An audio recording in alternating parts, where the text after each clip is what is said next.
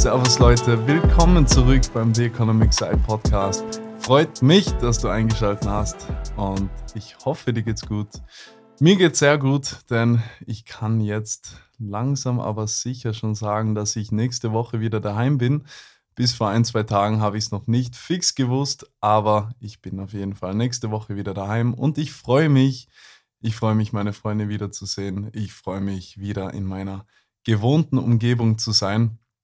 Ähm, ich habe es natürlich sehr genossen hier, wo ich bin. Aber ich bin auch sehr gern daheim und natürlich hat man seine Freunde einfach gern um sich. Am Wochenende dann mit den Jungs zusammen zu sein, das ist natürlich auch immer sehr schön und tut einem gut, tut der Seele gut. Ja, dann wird es auch wieder eine andere Tonqualität geben. Äh, wie schon gesagt, wahrscheinlich werden es nicht viele mitbekommen haben, aber ich nehme mit dem alten Mikrofon auf. Wenn ich wieder daheim bin, habe ich wieder mein gewohntes Mikrofon oder mein neues Mikrofon. Ja, freue ich mich auch drauf. Und nächste Woche kommt wahrscheinlich dann auch mein erstes YouTube-Video. Ähm, ja, oder mh, hm, ich will es nicht verschreien. Vielleicht nicht nächste Woche, aber in den kommenden zwei Wochen auf jeden Fall wird höchstwahrscheinlich mein erstes YouTube-Video online kommen. Ich hoffe, es wird euch gefallen. Ich denke, das Thema wird interessant, aber das sagt ihr mir dann, dann am besten. Am besten sagt ihr es mir in der Comment-Box, aber nur, wenn es interessant war, sonst schreibt ihr nichts. Nein, Spaß. Bitte, wenn ihr euch das Video anschaut, würde mich natürlich sehr, sehr freuen, wenn ihr ein Like da lässt und vielleicht den Kanal abonniert. Jetzt ist es raus. Das erste Mal, dass ich zu einem Abo und einem Like aufrufe. Ich fühle mich schon wie ein richtiger YouTuber. Nein, Spaß beiseite. Aber Leute, um was geht's heute? Das sage ich euch sofort, verrate ich euch gleich. Aber ich muss das jetzt immer am Anfang der Folgen sagen, weil ich weiß, irgendwelche Leute werden bestimmt davor schon abgeschalten haben, bis die letzte Sekunde des Podcasts hier abgespielt worden ist. Und deswegen hier nochmal, wenn euch der Podcast gefallen hat, wenn ihr irgendwas mitnehmen konntet, bitte, bitte, ihr würdet mir sehr, sehr weiterhelfen, wenn ihr bewerten würdet oder den Podcast weiterempfehlen würdet. Dankeschön. Um was geht es heute? Wir sprechen über die neuen Entwicklungen, was hat sich im NFT-Markt getan und was sind jetzt die neuesten Überlegungen bezüglich NFTs und physische Produkte. Die Überlegungen, die ich hier heute anspreche, habe ich selber in einem Podcast gehört und zwar im Gary V Audio Experience Podcast. Muss aber dazu sagen, diese Überlegung habe ich schon so lange gehabt, weil ich mit einem Freund darüber gesprochen habe. Ich meine, NFTs, das ist jetzt nichts mehr Neues, ja. Ist jetzt schon, ich würde jetzt nicht sagen ein alter Hut, aber gibt es jetzt ja schon seit einer Weile. Und natürlich haben wir uns über dieses Thema auch schon den Kopf zerbrochen. Wie könnten sich die NFTs im physischen, reellen Leben quasi auswirken? Ja, eh klar. Und ja, sprechen wir einfach mal nach der Reihe die Themen an. Als erstes, was spielt sich so im NFT-Markt gerade ab? Ich kann euch nur sagen, es wird immer schwieriger, in NFTs zu investieren, beziehungsweise ähm, profitabel zu investieren, ja, da profitabel zu werden. Es ist eigentlich ganz einfach, so wie wir es damals schon im letzten NFT-Update angesprochen haben. Es gibt so, so, so viele Projekte, es ist unglaublich. Und es werden immer mehr, immer mehr neue Projekte sprießen aus dem Boden, als wäre es Unkraut. Ja, und man kriegt Werbung von überall. Es ist echt krass. Vielleicht, also ein paar Leute von euch gibt es sicher, die, die, äh, die NFT-Seiten folgen, ja. Und da kommen eigentlich nur noch irgendwelche Werbungen. Da, also das sind immer Posts und da steht dann bla bla bla, neues NFT-Projekt, das, das. Dann die nächsten, also nächster Post, bla bla bla, neues NFT-Projekt. Ja, das sind alles Shoutouts, das sind alles Werbungen. Das sind nicht Projekte, die diese Seite selber irgendwie äh, aufzieht. Das sind irgendwelche Projekte bezahlt. Das ist klar. Deswegen sind ja auch eben, wie schon gesagt, also wenn es nicht irgendein News-Update ist, alle NFT-Seiten, keine Ahnung, das sind nur noch Werbungen von irgendwelchen Projekten. Und ja, lustigerweise kann ich euch da aus meiner eigenen Erfahrung etwas erzählen. Und zwar, ich habe gerade nach einem YouTube-Intro gesucht. Also ich wollte mir ein YouTube-Intro machen lassen und da gibt es natürlich verschiedene Seiten auch online, wo man sich einen Freelancer quasi kaufen kann. Also einen Freelancer buchen kann, der für einen dann das äh, YouTube-Intro macht, weil ich das natürlich nicht selber machen kann. Leider.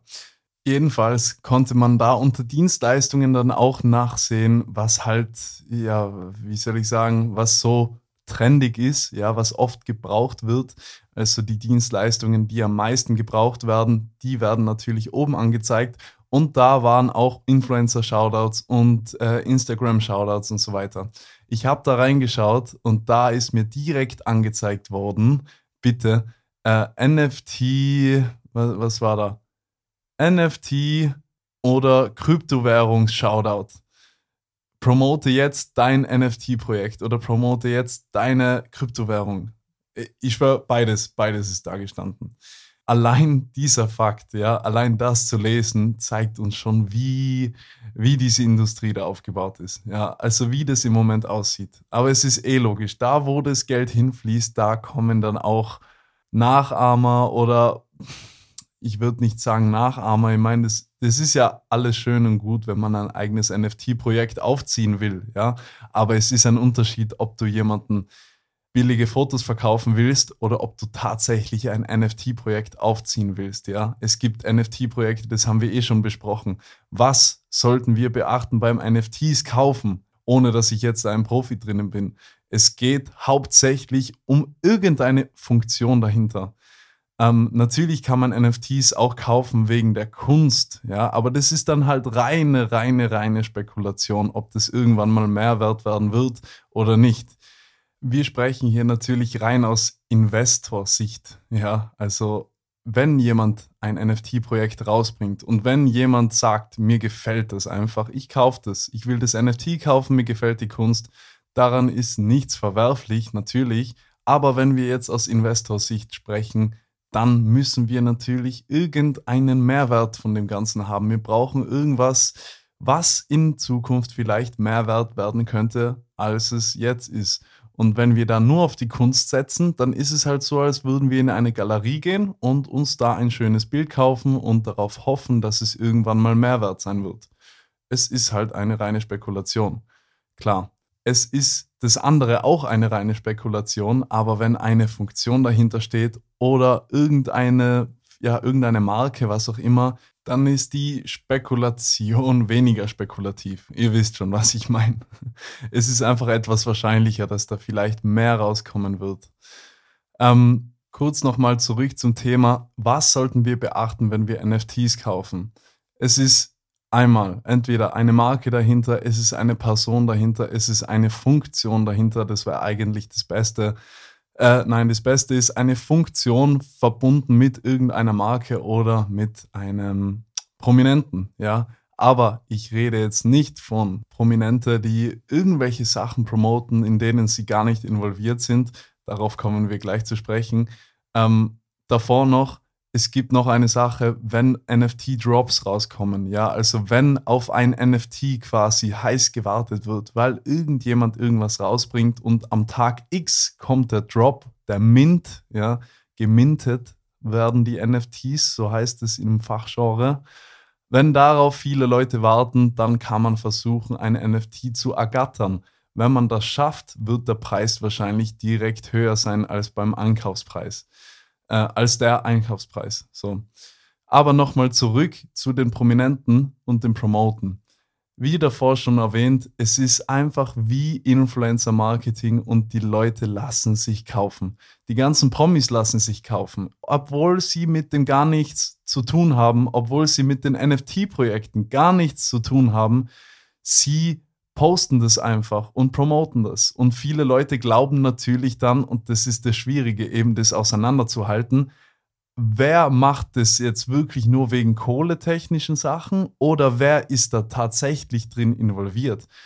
Ist ein NFT-Projekt von einem bekannten Künstler oder von jemandem selbst oder promotet er nur etwas, wofür er Geld dafür bekommt? Das ist halt extrem schwierig. Natürlich sind so Promis die perfekten Werbemittel und die perfekten Werbeträger, ja. das einfach nach außen zu kommunizieren über einen Millionen-Follower-Account, ja, natürlich wird dieses NFT-Projekt dann gekauft werden von irgendwelchen Leuten, ja. Aber nächstes Thema, NFTs und physische Produkte. Stellt euch jetzt mal vor, ihr würdet euch vielleicht, äh, sagen wir mal, einen Oldtimer kaufen, ja. Ihr seid jetzt ein Oldtimer-Händler und ihr wisst ja, Oldtimer-Händler leben davon, dass sie irgendwas billig einkaufen und später wieder teurer verkaufen. Dieser ganze Handel, egal um was es da geht, egal um, ob es jetzt Oldtimer sind oder Gemälde oder was auch immer, man könnte das Ganze sehr, sehr viel unkomplizierter gestalten, wenn man das auf eine Blockchain packen könnte und somit einen eigenen Marktplatz schaffen könnte. Und zwar, man macht das gleiche wie bei, dem, wie bei den NFTs mit den Bildern wir packen unseren Oldtimer zum Beispiel, den wir jetzt auf den Marktplatz schicken wollen, auf eine Blockchain. Jetzt hat dieses Auto ein NFT. Ja, dieses gibt es nur einmal, so wie halt NFTs sind, nicht duplizierbar, nicht replizierbar, nicht kopierbar. Und dieses NFT kann jetzt weltweit gehandelt werden, ohne dass dieses Auto jemals seinen Parkplatz verlassen muss.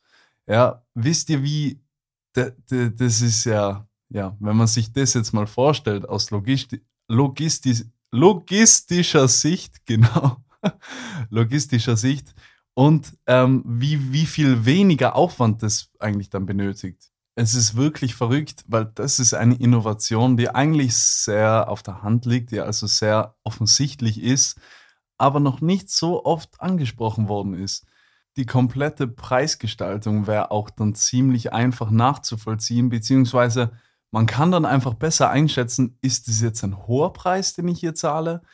Der Gebrauchtwagenhändler oder dieser Oldtimer-Anbieter, verlangt er jetzt viel für dieses Auto? Ist es ein hoher Preis oder ist es ein niedrigerer Preis? Wie kann ich das vergleichen, wenn ich auf so einer NFT-Plattform wäre, ja, wo dann niemand seine Autos rumschicken müsste, sondern einfach nur den Eigentümer wechseln könnte an, anhand des Verkaufs dieses NFTs, da könnte man dann weltweit die Preise vergleichen. Denn da müsste eben das Auto nicht nach Amerika geschickt werden, von Amerika wieder zurückgeschickt werden. Eben, du kannst ja mit so einem Auto nicht traden in diesem Sinne im reellen Leben, im realen Leben, weil du ja nicht das Auto hinschicken kannst, dann wieder zurückschicken, dann wieder woanders hinschicken, dann wird es wieder dahin geschickt. Aber mit den NFTs würde genau das dann funktionieren. Der Besitzer des Autos wechselt einfach mit dem NFT. Das heißt, die Preise sind transparent. Du weißt weltweit, wer dafür wie viel zahlt. Und du weißt einfach, du hast keine Probleme, das Auto wieder zu verkaufen. Du, du kannst sofort auf Knopfdruck, bam, verkaufen. Wenn man diesen interessanten Gedanken jetzt weiterführt, ja, weil wenn man sich denkt, das waren jetzt die Beispiele für Oldtimer und Gemälde, auf was könnte man das alles umlegen? Was könnte man alles kaufen? Ähm, und eben das Coole daran ist, du könntest zum Beispiel, das wäre wieder ein, ja, ein anderes Szenario, du bist ein Modeverkäufer. Ja, du produzierst T-Shirts, du produzierst einfach Klamotten, verkaufst die online, aber du verkaufst nicht die reellen Produkte, sondern du verkaufst zuerst die NFTs davon, ja, und dein Käufer hat jetzt das NFT von diesem T-Shirt, ja, und das, was ich jetzt erzähle, das gibt's auch schon. Du hast jetzt das NFT von diesem T-Shirt, aber das T-Shirt hast du noch nicht. Du kannst jetzt entweder dieses NFT behalten und es vielleicht später wieder weiterverkaufen am Marktplatz, ja, am NFT-Marktplatz, oder du löst dieses NFT ein. Das NFT wird dann, wenn du es eingelöst hast, von der Blockchain runtergenommen. Es gibt es dann nicht mehr als NFT und du bekommst das T-Shirt. Ja, dann hast du es physisch. Das heißt, du kannst dir Sachen kaufen, ohne sie, ohne sie zu gebrauchen. Ja, du kannst also Sachen kaufen und sie nicht abnützen. Also es geht um das Abnützen. Ja, ich kann mir etwas kaufen, ohne es abnützen zu müssen es bleibt im neuen Zustand, bis es, ja, bis es tatsächlich dann eingelöst wird. Auf der anderen Seite, wenn ich es einlöse, dann habe ich das physische Produkt. Wenn ich es nicht mehr haben möchte, könnte ich es dann wieder auf die Blockchain packen, indem ich es dem Verkäufer wieder zurückgebe oder wie auch immer. Und es wird wieder als neues NFT auf die Blockchain gesetzt. Das ist eigentlich ziemlich genial, finde ich. Hm, ich weiß gerade nicht, ob das irgendwelche Nachteile auch hat. Ich überlege gerade. Aber ich glaube, es ist ziemlich, ja, äh, ziemlich positiv behaftet. Ich sehe jetzt eigentlich nur Vorteile drin. Jedenfalls wäre das ein interessanter Gedanke. Und in diesem Podcast, den ich gehört habe, jetzt speziell, da ist noch was anderes angesprochen worden. Und zwar ein ganz neuer Geschäftszweig oder eine ganz neue Industrie, ja, ein neues Konzept von einem Unternehmen. Riesige Lagerhallen, in denen physische Produkte gehalten werden und die einfach nur dafür da sind, um den physischen Zustand dieses Produktes beizubehalten. Also Schutzmaßnahmen wie Feuchtigkeitsregulierung und Hitzeregulierungen. Einfach nur, damit Leute sich im Internet oder in diesen NFT-Marktplätzen etwas kaufen können, das Produkt aber nicht zu sich nehmen müssen und es in dieser Lagerhalle verbleiben lassen zu können. Ja, genau. Das könnte ich mir gut vorstellen, muss ich auch sagen. Vor allem eben bei so Sachen, die du nicht daheim stehen haben musst, wie Oldtimer oder Gemälde oder was auch immer. Es bringt dir jetzt nichts direkt, ja. Es bringt dir nichts, das jetzt daheim stehen zu haben oder vielleicht willst du es auch nicht daheim stehen haben. Vor allem bei Oldtimer-Händlern, die jetzt mit viel, viel Geld da drinnen sind, die haben vielleicht 20, 30 Autos, die haben eigentlich gar keine Lust, die daheim stehen zu haben.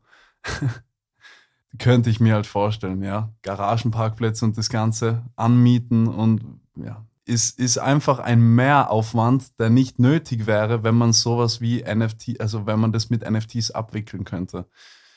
Leute, vielen, vielen Dank fürs Zuhören. Das war die Folge. Ich, ich fand es sehr interessant, das Thema vor allem mit den physischen Produkten. Das wird uns sicher in der nächsten Zeit noch begleiten, weil das kommt bestimmt, oder? Was denkt ihr? Schreibt mir auf jeden Fall auf Instagram.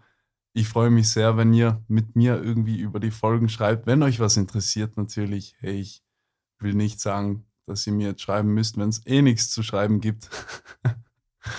eh klar. ah, Alex. Ja. Aber wenn ihr irgendwelche Fragen habt oder wenn ihr irgendwelche Meinungen dazu habt, ich höre mir sehr, sehr gern alles an. Und ja, dann wünsche ich euch eigentlich nur noch einen schönen Samstag. Ich wünsche euch ein schönes Wochenende noch und wir hören uns wieder beim nächsten Mal. Nächste Woche. Vergesst nicht wieder einzuschalten. Dann heißt es nämlich wieder, Wissen ist Macht. Doch vor allen Dingen ist Wissen Freiheit. Bis zum nächsten Mal, meine Freunde. Wir hören uns.